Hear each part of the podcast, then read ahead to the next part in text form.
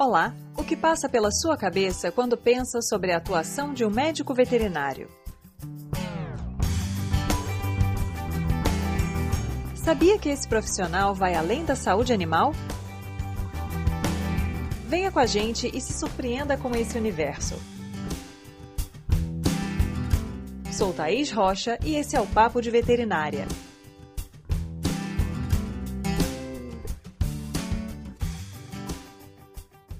Áreas crescentes na profissão: a medicina veterinária forense, o resgate técnico de animais, a medicina veterinária de desastres e a medicina legal veterinária vêm ganhando destaque frente à sociedade.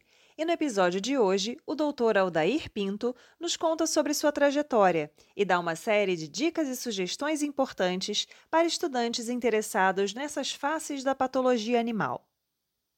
Muito obrigada por aceitar nosso convite, Aldair. Obrigado, Thaís. Vamos lá bater esse papo.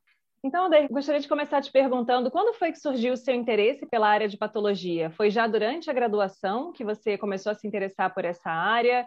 Houve algum evento específico, alguma situação ali que te chamou a atenção para a patologia? Como é que foi? Bom, rapidamente para você, eu nunca quis ser veterinário. O meu sonho era ser músico. Eu adorava bastante tocar instrumentos e eu tocava violão clássico. E aí eu me inscrevi para o vestibular da UFMG e não passei, porque tinha a prova de música eu não tinha tanta habilidade quanto era necessário. E eu estava com 17 anos, eu perguntei à minha mãe assim um dia, eu falei, mãe, eu não quero ficar parado não, sabe? O que você acha que eu devia fazer? E mãe falou, não, eu acho que você tem que fazer veterinária, você gosta de bicho. Eu falei, vou lá, né, vou fazer, para não ficar um semestre parado. E aí entrei, me apaixonei assim por muita coisa na veterinária. Quando eu estava no quarto período, eu pedi um professor de patologia geral um estágio. E aí ele me indicou o laboratório de patologia experimental da UFMG. E aí o meu primeiro dia de estágio eu já entrei em contato direto com uma necrópsia. Ali eu fui para sempre. Não consegui sair mais, eu fiz iniciação científica, mestrado, doutorado, pós-doutorado, tudo com patologia, porque me encantei com a área. A patologia normalmente tem um pouco desse caráter, existe um pouco daquela coisa de amor e ódio. Tem gente que tem pavor e acha terrível ter que lidar com situações de morte e necrópsia, animais que às vezes estão em estado de decomposição avançada, e outras pessoas já amam, já se encantam, já gostam daquela questão realmente da investigação. Então é bem bacana que tem um pouco desses dois lados da área. E o que, que você acha que é interessante pensando na sua atuação profissional hoje, em termos de formação dentro de todas as possibilidades que o curso de medicina veterinária oferece? Porque a gente sabe que existe uma conversa muito próxima ali entre várias áreas. E às vezes o aluno acha que é assim, né? Patologia, eu gosto de patologia, eu vou fazer todas as disciplinas relacionadas à patologia, e esquece de tudo que você tem que ter de conhecimento, desde a base até as interrelações, aquela lateralidade das disciplinas que Exatamente. se conversam. É, o que eu percebo muito assim, a gente pode pensar nesse, nessa característica que você colocou de duas formas diferentes. Eu dou aula há 10 anos, então eu consigo perceber, você também deve, como professora, perceber a mudança do perfil de como o aluno entra na faculdade hoje com um propósito, com a característica, é muito diferente. Minha mãe tinha o sonho da casa própria. Eu já não tenho esse sonho, apesar de ter minha casa, eu não tenho esse sonho. O mundo mudou. E o aluno de medicina também, de veterinária, ele mudou bastante quanto a isso. Bom, o que eu percebo é a seguinte situação. Eu vejo hoje os meus alunos, todas as vezes que eu começo um semestre, eu pergunto com que você quer mexer. 90% da turma quer mexer com a área de clínica. Eles querem salvar animais. Os 10% que sobram estão na parte de produção, na parte de inspeção e em outras áreas. Eu entendo que a patologia é a área que une tudo. É aquela história. O clínico, ele sabe tudo, mas não resolve nada. O cirurgião não sabe nada e resolve tudo. O dermatologista não sabe nada e não resolve nada. O patologista sabe tudo, resolve tudo, mas já é tarde demais. Li isso no livro, nunca esqueci.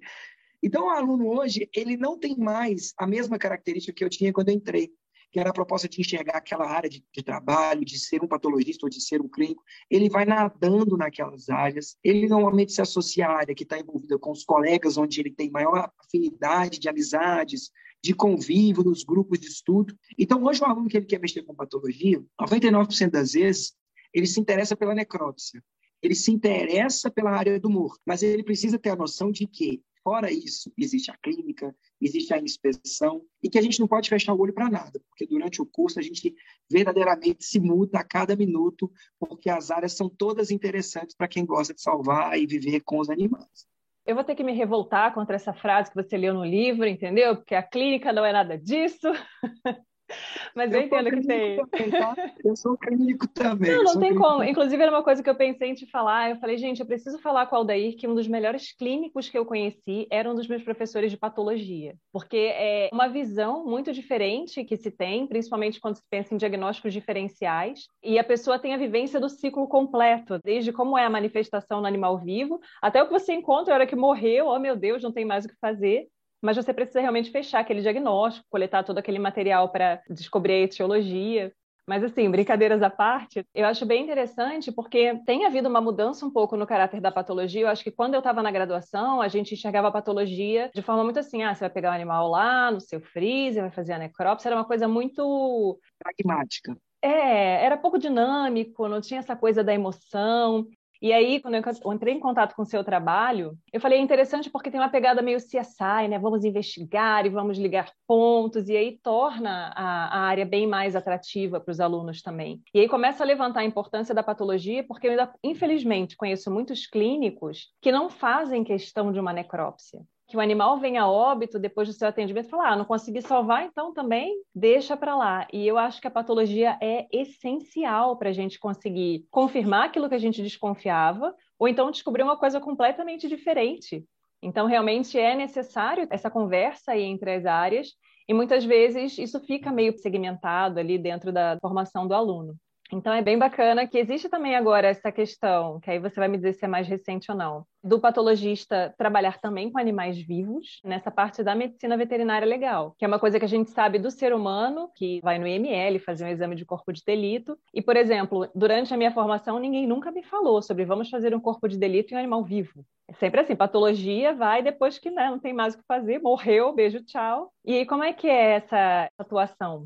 Eu concordo com você, Thais. Há poucos anos, vou colocar aí uns cinco anos, o patologista, quando transitava pelo hospital veterinário, os clínicos falam, vai para lá, não vem aqui não, que você vai gorar meu paciente. Não é assim? Eu, na minha graduação, tinha aula de patologia, assim, o professor falando de doenças. Então, aqui nós estamos vendo a degeneração bixomatosa da válvula ventricular, é muito comum em cães, também pode acontecer em alguns grupos de ruminantes. Temos agora aqui uma endocardia. E aí era aquela aula que você viu um calhamaço de doença você tinha que decorar todas aquelas doenças e entregar aquilo numa folha sabendo causa, mecanismo, alteração, marca microscópica. Isso era patologia, sabe? Só que com o passar do tempo, eu percebi que a patologia precisava trazer interesse para o aluno, porque ele precisa associar a patologia com clínica, senão ele não acha graça. Porque o patologista por si só não precisa da clínica. Mas para o aluno, ele precisa ter a curiosidade, o instigar do procurar o saber. E aí, por incrível que pareça, de alguns anos para cá, nossa sociedade, graças a Deus, tem tomado proporções muito grandes com a relação de animal e o homem. Eu me lembro que a minha avó tomava conta dos cachorros da porta para fora, comia angu com bofe, e o cachorro era isso, era um ser menor, desprezível. Hoje nós temos separações na justiça que envolvem guarda compartilhada de um cachorro. É algo assim muito maior do que a gente imaginava 10 anos atrás. E aí, nesse meio do caminho, estudando patologia, eu comecei a perceber que todos os dias chegava no laboratório de necrópsia da faculdade, ou para mim particular, o seguinte: eu não aceito meu animal ter morrido dessa maneira. Descobre para mim por que, que ele morreu. E esse descobre para mim por que, que morreu começou a envolver casos de crimes, começa a envolver casos de negligência, começa a envolver situações que envolvem a justiça. E aí a gente começou a ver que a patologia ela estava dentro daquele cenário, não só mais fazendo necrópsia, entregando relatórios. A gente estava resolvendo problemas de animais que morriam, que envolviam polícia, que envolviam a justiça. E aí me veio esse interesse em fazer uma pós-graduação em medicina veterinária legal. Eu comecei há uns três anos atrás, terminei já tem é, um ano e meio, dois. De um tempo para cá, a patologia tomou proporções diferentes. Hoje, o meu aluno estudando comigo patologia, ele não estuda só a doença. Ele precisa estudar a doença e investigar aquelas causas, porque provavelmente ele vai lidar em algum momento da vida dele, como clínico ou como patologista, com uma pessoa insatisfeita com o serviço que ele fez. E aí que entra a medicina veterinária legal, que é o que vem ganhando notoriedade na sociedade todos os dias. E é bem bacana porque tem outros aspectos também da formação, se a gente pensar num espectro mais global do aluno, para atuar nessa área que talvez também não sejam muito abordados ao longo do curso de medicina veterinária. Então, a questão da separação do emocional, de você não poder chegar e querer bater o martelo e dizer: olha, foi um assassinato desse cão, foi uma negligência e está aqui provado que o proprietário não estava tomando conta como deveria.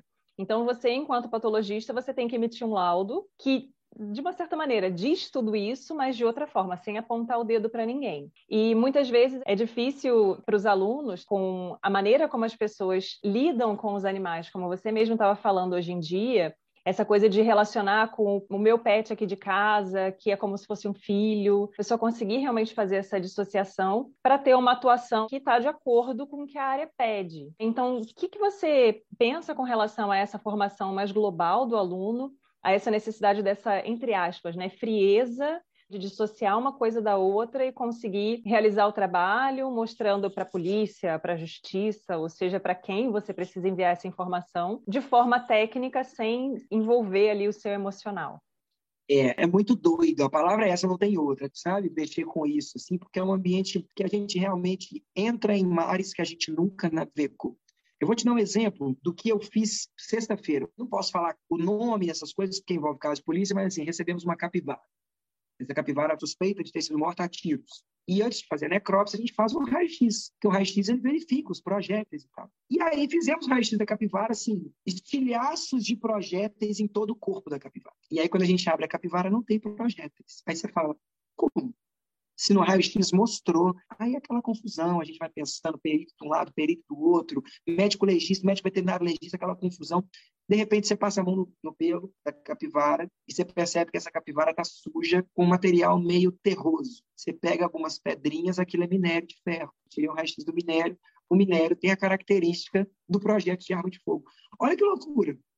Naquele momento, eu precisei ter uma experiência que não tenho de geologia para classificar uma característica que é muito doido, não tem como. E aí o que eu mais vejo hoje é o aluno vislumbra, enxerga que aquele indivíduo que tem aquele pijama e ele fala: "Eu sou cirurgião do joelho esquerdo de pug". Pô, mas o meu cachorro é um dálmata, não, não opera, eu só opero o joelho esquerdo de, de pug. OK, não estou criticando esse profissional porque ele lutou para chegar lá. Só que quanto mais a gente vai se especificando em uma área da veterinária, a gente esquece do todo. E o veterinário é generalista, não tem como. Então, quando eu formo, quando você formou, a gente sabe que nós temos competências e habilidades que precisam estar dentro de nós. Então, o um aluno hoje, por mais que ele queira uma área específica, ele precisa ter o conhecimento e a amplitude da área da veterinária. E quando ele precisa ser perito, ele vai usar tudo isso. A área de clínica de pequenos, patologia, traumatologia, ele pode lidar com boi, com cachorro. Então, a gente precisa ter essa noção que a área de medicina forense, ela já por si só pode englobar a nós aquilo que é o médico veterinário por essência da grade curricular, que é o médico generalista. E aí, conhecimentos em outras áreas, além da medicina veterinária, você citou aí a geologia, você tem que ter esse insight de passar a mão no animal e colher outras evidências ali de que talvez aquele achado radiológico não seja compatível com o que você estava esperando, mas existem outros conhecimentos que você acaba precisando agregar também. Então, conhecimento a respeito de direito, né, de outras áreas que muitas vezes o aluno, quando entra na veterinária, fala: ai, graças a Deus, agora é só biologia, não preciso de matemática, não preciso me relacionar com gente, odeio pessoas. E aí, às vezes, você vai se apaixonar por uma área que exige de você um conhecimento bem mais amplo e que vai passando ali entre áreas que a princípio né, a gente não imagina muito que vão se conversar. E o que, que você sugeriria em termos de formação para o aluno que quer procurar alguma coisa complementar, que já quer ir tendo uma ideia de como lidar com essas informações, como obter essas informações? Até assim, durante a graduação, lógico que na pós a gente acaba tendo uma verticalização, mas durante a graduação, para os alunos que já têm essa curiosidade, o que, que você sugeriria assim, de áreas que de repente as pessoas não imaginam, mas que conversam bem com a área que você atua hoje? Nossa, eu já vou falar uma aqui que o cara, o aluno vai falar assim: que deontologia, introdução à medicina veterinária. Eu e você falamos um dia sentado em casa a seguinte frase: para que que eu preciso aprender isso? Que matéria inútil. Gente, introdução à medicina veterinária, onde você vê o código de ética, que é a resolução 1138. Aquele documento hoje é o documento essência para o nosso trabalho. Quando você deixa de fazer o que está escrito no Código de Ética, você está passivo de um processo ético. O processo ético ele gera para você brechas para um processo civil. E o processo civil é aquele que te faz perder dinheiro.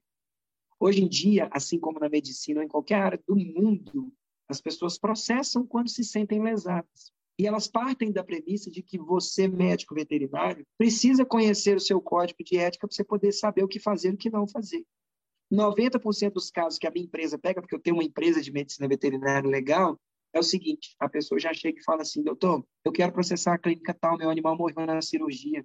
Aí você fala, quais os documentos você tem? Nenhum, o médico veterinário não me deu. Aí você fala assim, como que o médico não lê o próprio código de ética que diz que é obrigação nossa devolver os prontuários e devolver tudo que é de responsabilidade daquele animal para o dono dele. Só de você ver uma situação como essa, a pessoa já está passiva de processo ético no conselho. E aí você pensa assim, por que, que nós, médicos veterinários, não conhecemos nosso código de ética? Porque a gente detesta a introdução à medicina veterinária, que a gente detesta a disciplina de deontologia.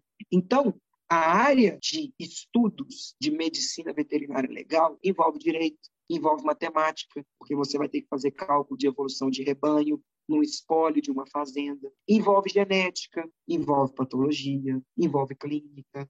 Então, você hoje, como médico veterinário cirurgião do joelho direito de pug, você pode ser chamado para ser um perito, para analisar se um colega fez uma cirurgia de joelho direito de um pug corretamente.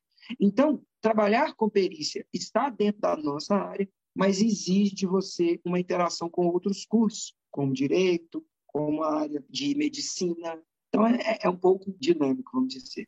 E você falando isso, eu fico aqui me martirizando, lembrando da minha graduação. Eu tive deontologia no primeiro semestre, e aí você está deslumbrado com a universidade, mas ao mesmo tempo você não tem ideia de para que, que aquilo serve na sua vida. Então era aquela coisa, né? Eu tenho que ir lá cumprir presença, estar lá prestando atenção no professor ou não. E eu fiz uma disciplina de medicina veterinária legal, que era obrigatória no meu curso, mas eu não tenho absolutamente nenhuma lembrança do que foi falado nessa disciplina. Não lembro. E assim, tem muito da questão da imaturidade do aluno, dependendo do indivíduo, de realmente não, não entender e não procurar saber por que aquilo é importante. E tem também um pouco da questão, acho que, do papel da própria universidade, de não conseguir mostrar para o aluno aonde aquilo se aplica. Então, foi só quando eu estava na pós-graduação que eu fui fazer um curso sobre elaboração de artigo científico, que o professor, que era agrônomo, começou o curso falando assim: Você se considera uma pessoa ética? E aí todo mundo, sim, claro, eu sou ético. Sim, mas você conhece o código de ética da sua profissão? Então as pessoas ainda confundem muito. Ah, eu sou ético por quê? Porque de acordo com os meus preceitos pessoais, aquilo que eu acredito, seja por qualquer motivo, por formação, por questão familiar, religiosa, o que for, eu ajo dentro daquilo que eu acredito ser correto. Mas se você me perguntar como é que é o código de ética da minha profissão, que a gente recebe quando vai pegar lá o registro no CRMV, nunca parei para ler. Então, na verdade, eu não posso dizer que eu sou ética, porque a partir do momento que eu não sei se eu estou infringindo aquilo que a minha profissão dita, eu não posso dizer que eu sou ética. Eu tenho que parar e ler esse material e me informar a respeito disso. É interessante que você chame atenção para essas disciplinas, porque o aluno, de outra forma, dificilmente vai se interessar por isso. E vai saber, pior ainda, qual é a implicação que a falta desse conhecimento pode ter na atuação profissional dele mesmo que ele queira ser o cirurgião de joelho direito, de pug, preto, não pode ser outra pelagem, tem que ser preto. Então, é a questão exatamente da multidisciplinaridade, da transdisciplinaridade, da interdisciplinaridade, que a gente ainda falha muito durante a graduação em deixar isso claro para o aluno. Sabe o que eu fiz uma vez, numa disciplina minha? De patologia, olha só. Eu tinha na sala de aula três alunos que eram veganos. E aí, toda aula de patologia, a turma sempre fazia aquelas brincadeiras com o vegano, tipo, ah, carne, vamos comer, vamos fazer um churrasco.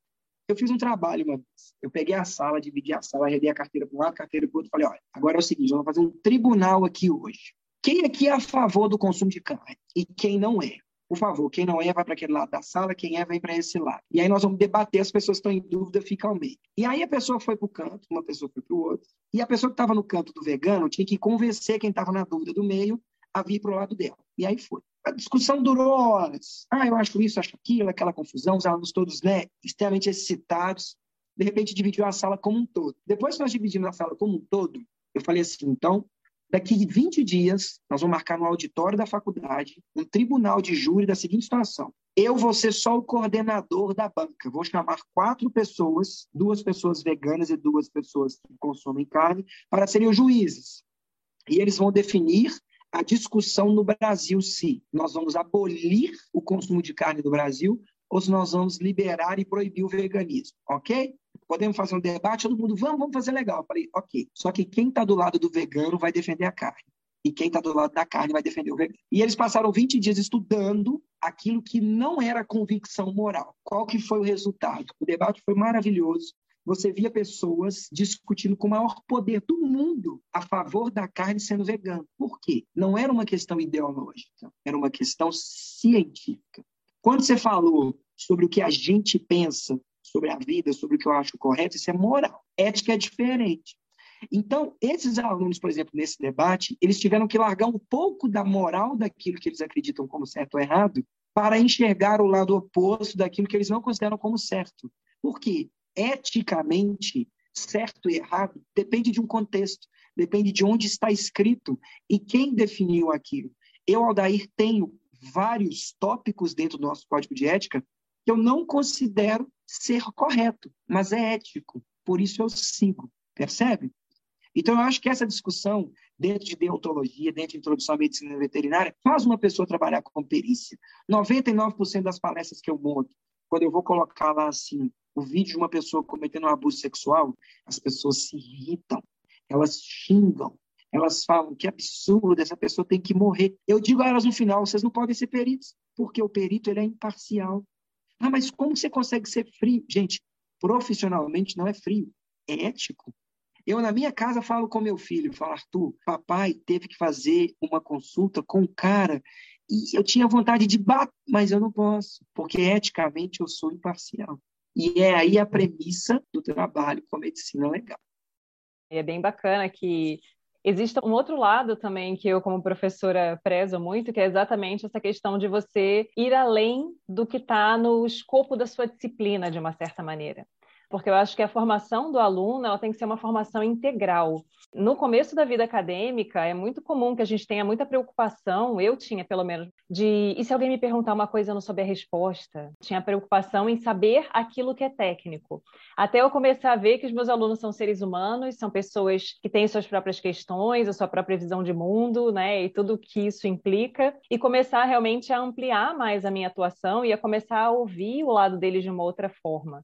Eu acho que isso também, com certeza, está totalmente ligado ao alcance que o seu trabalho tem. Sua página do Instagram tem muitos seguidores, tem muitas pessoas que acompanham o seu trabalho. Então, isso é muito bacana porque eu acho que a rede social acaba tendo esse lado positivo de mostrar uma outra pegada para o aluno de que a gente não tem que seguir aquela mesma fórmula de quando fundaram a faculdade de medicina veterinária lá em Lyon, sei lá que ano que foi. A gente pode realmente tornar as coisas mais dinâmicas e mais interessantes, né? Eu acho perfeito que você falou, assim, Thais. Eu vou te contar uma história, assim, bem rápida. Ser professor de patologia, você deve ter tido isso na graduação, é como se fosse um personagem.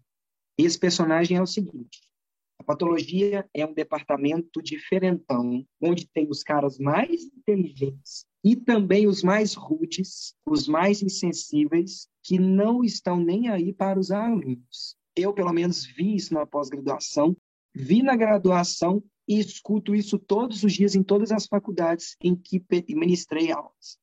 O professor de patologia é sempre aquele que é mais difícil de lidar, as provas dele são as mais difíceis, as pessoas têm medo de patologia. Eu já fui um professor assim, porque eu tinha que vestir essa máscara e esse personagem do professor de patologia, como todos são. Eu já tive momentos da minha vida como professor, há muito tempo atrás, em que ter um índice de reprovação alto era motivo de eu me sentir orgulhoso, porque as pessoas não conseguiram acompanhar o meu raciocínio. Eu já fui um professor onde eu estava na frente de uma sala de aula e a minha distância, provavelmente, da primeira carteira eram mais de 500 quilômetros. Eu sou um ser intocável, sou um professor, eu tenho meu pós-doutorado, ele que se vire para acompanhar o meu raciocínio. Com o passar dos anos e vendo que, na verdade, todos nós somos indivíduos iguais, com tempos diferentes de estudo, eu consigo perceber hoje que esse tipo de professor está fadado à inexistência no mundo atual. esse professor que não se sensibiliza pelo que o coração do aluno sente, esse professor que não consegue enxergar numa sala de aula um indivíduo que tem deficiência em enxergar o que ele escreve no quadro, esse professor que não percebe um aluno falar assim, professor, hoje eu não estou bem para fazer a prova. E ele simplesmente fala assim, não, você tem que se virar.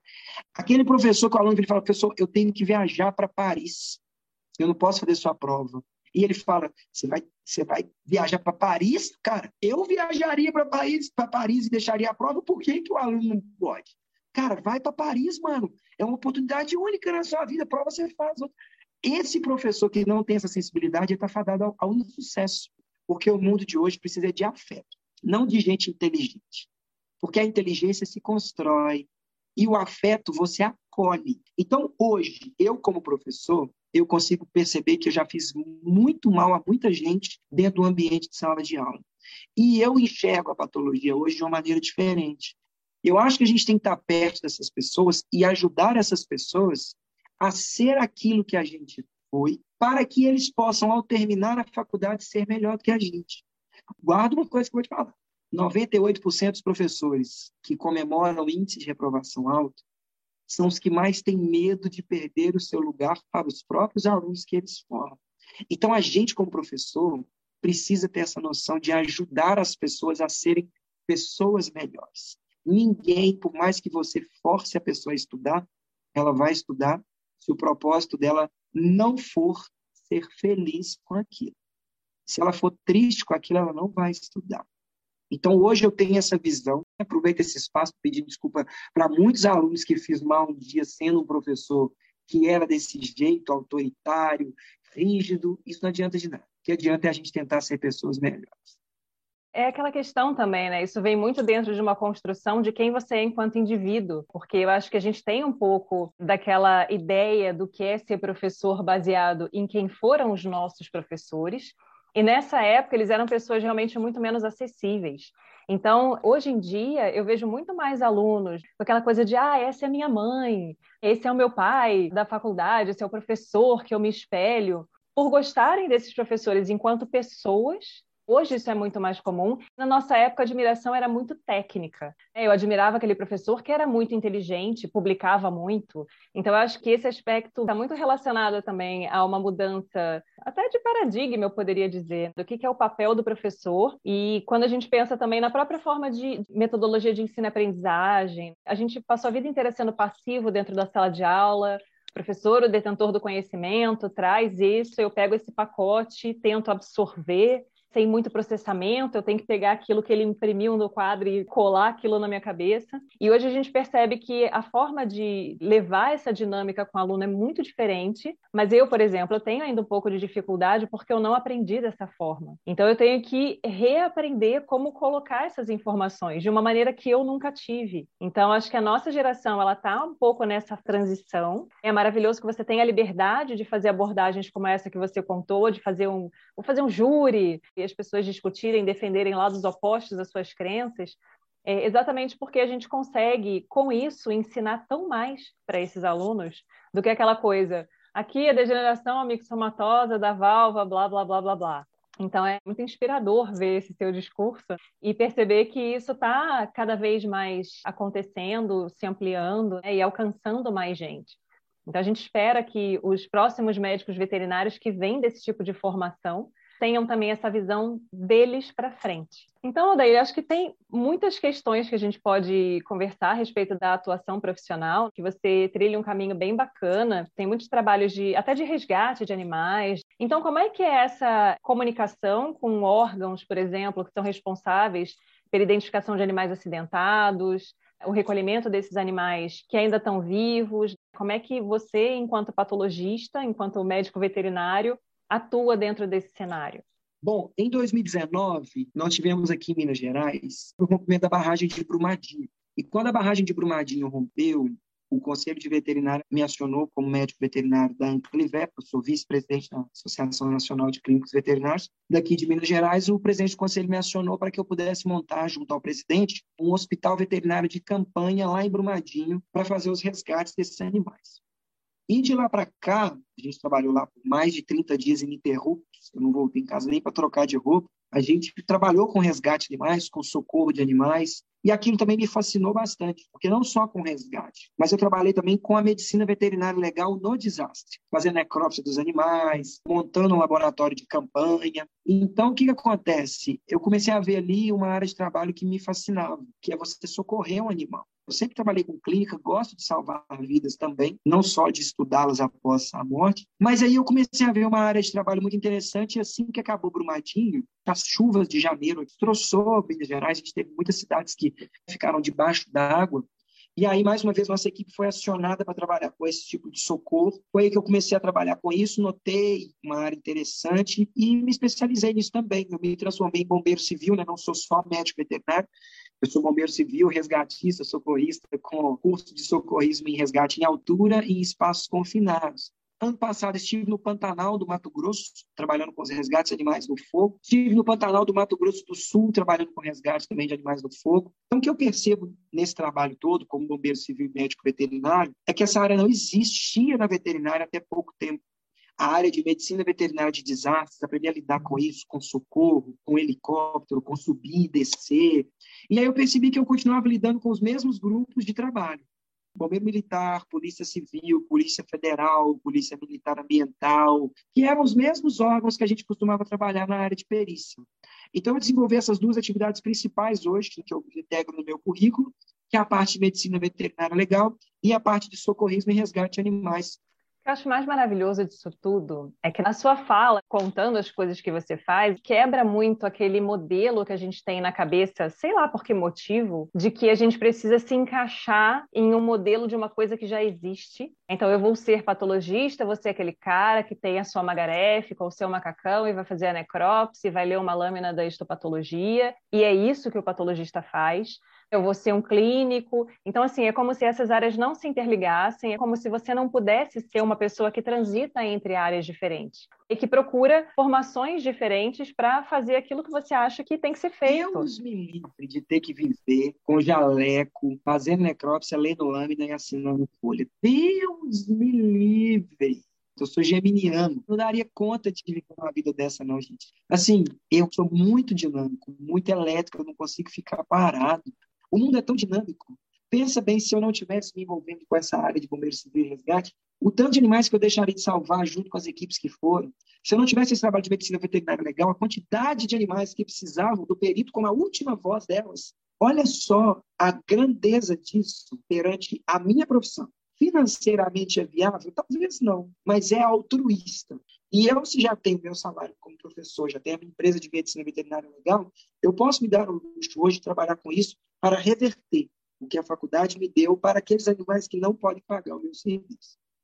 Exatamente. Você criou aquilo que você acredita, aquilo que você quer atuar, integrou coisas diferentes e tem realmente toda essa questão dinâmica, que é muito importante. Então, eu acho que a gente precisa parar de projetar e tentar se encaixar em uma caixa que já existe. A gente pode ser aquela pessoa que vai ter uma abordagem diferente e o que, que você sugere para os alunos, então, que têm interesse nessa área, em termos de formação, de ampliação de horizonte, de coisas que agregam, de coisas que te tornam um ser humano melhor? Eu vou falar exatamente o que eu costumo falar para os meus alunos. Vou te contar, Thaís, a brilhante história do garoto que queria mexer com a abelha. O garoto entrou na faculdade de veterinária no primeiro período. E no primeiro dia de aula, o professor de introdução à veterinária falou: Muito bem, sejam bem-vindos à veterinária. Quero saber o seu nome e o que você quer trabalhar. Ele respondeu: O meu nome é Abelha e eu quero trabalhar com abelhas. Todo mundo riu dele. Falou: Gente, que menino maluco. No segundo período, na disciplina de anatomia, quando o professor começou o primeiro dia de aula, ele falou assim: Professor, eu tenho uma dúvida. O senhor está falando aí de osso, né? de formação óssea, abelha tem osso? E aí todo mundo falou, nossa, vem esse cara de novo com esse papo de abelha. E aí, um belo dia, o pessoal está rodando na faculdade e enxerga uma placa pregada no corredor. É o grupo de estudos de abelha. Quem está dando a palestra? O abelha. E ele está sozinho, porque ninguém quer mexer com a abelha. Mas ele está lá, ele está dando a palestra, ele faz as perguntas para ele mesmo e ele está dando a aula de abelha. No quarto período, ele arrumou um estágio com abelhas, lá no Mel Santa Bárbara. E chega no sétimo período, ele já está fazendo estágio numa das maiores empresas produtoras de mel de abelha do Brasil. E aí, no dia que esse cara forma, o telefone do professor dele toca. E alguém fala assim: tá bom, você que está aí na faculdade, você tem alguém que você conhece que mexe com abelha, cara, para você me indicar? Quem que o cirurgião vai indicar? O menino da abelha. Por quê? Porque você na faculdade não é o que você posta, você é o que você vive. Se você não viver intensamente aquilo, e você pode trocar de área, você pode começar com a abelha e terminar com cirurgia de olho. Mas se você não viver isso, você nunca vai saber se é isso que você quer para a vida inteira e se as pessoas que estão na faculdade ao seu lado sabem realmente que você nasceu para aquilo. O que a gente mais escuta é o aluno falar assim: eu quero mexer com cirurgia. E aí ele espera chegar ao oitavo período numa disciplina de 100 horas, que contemplaria uma semana em 24 horas ininterrupta para aprender cirurgia. E ele não vai aprender cirurgia. Então, gente, o conselho que eu dou para qualquer aluno de veterinária que existe nesse Brasil é: se você não viver a veterinária, se envolver com as pessoas e enxergar o brilho nos olhos de aprender a essência da profissão, dificilmente você vai mexer com aquilo que vão te indicar para o seu trabalho. Viva veterinária em todas as suas instâncias, nos quatro cantos da parede dessa profissão e deguste de tudo aquilo que seus professores te entregaram. Uma hora você se encontra, você muda a sua concepção, você vira para o seu pai, para sua mãe e fala assim: Eu quero mexer com isso. E aqui passa a ser a sua sina para a eternidade. Não tenho nem o que falar mais depois disso. Fantástico.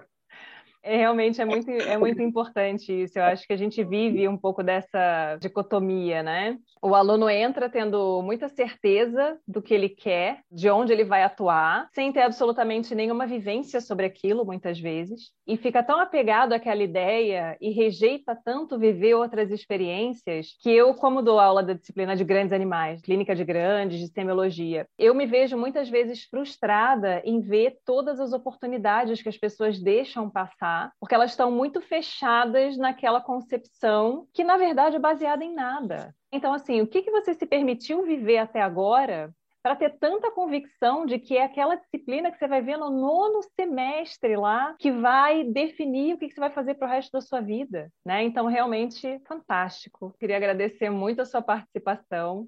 Se você quiser falar suas palavras finais por hora aí, fique à vontade. Viva a veterinária! É isso. Este foi o Papo de Veterinária. Obrigada por ficar conosco até aqui. E não esqueça de compartilhar com seus colegas que também gostariam de saber mais sobre a profissão. Toda quarta-feira temos vídeos novos no youtube.com/barra Papo de Veterinária. E às sextas-feiras teremos episódios novos do podcast. Fica com a gente! Até lá!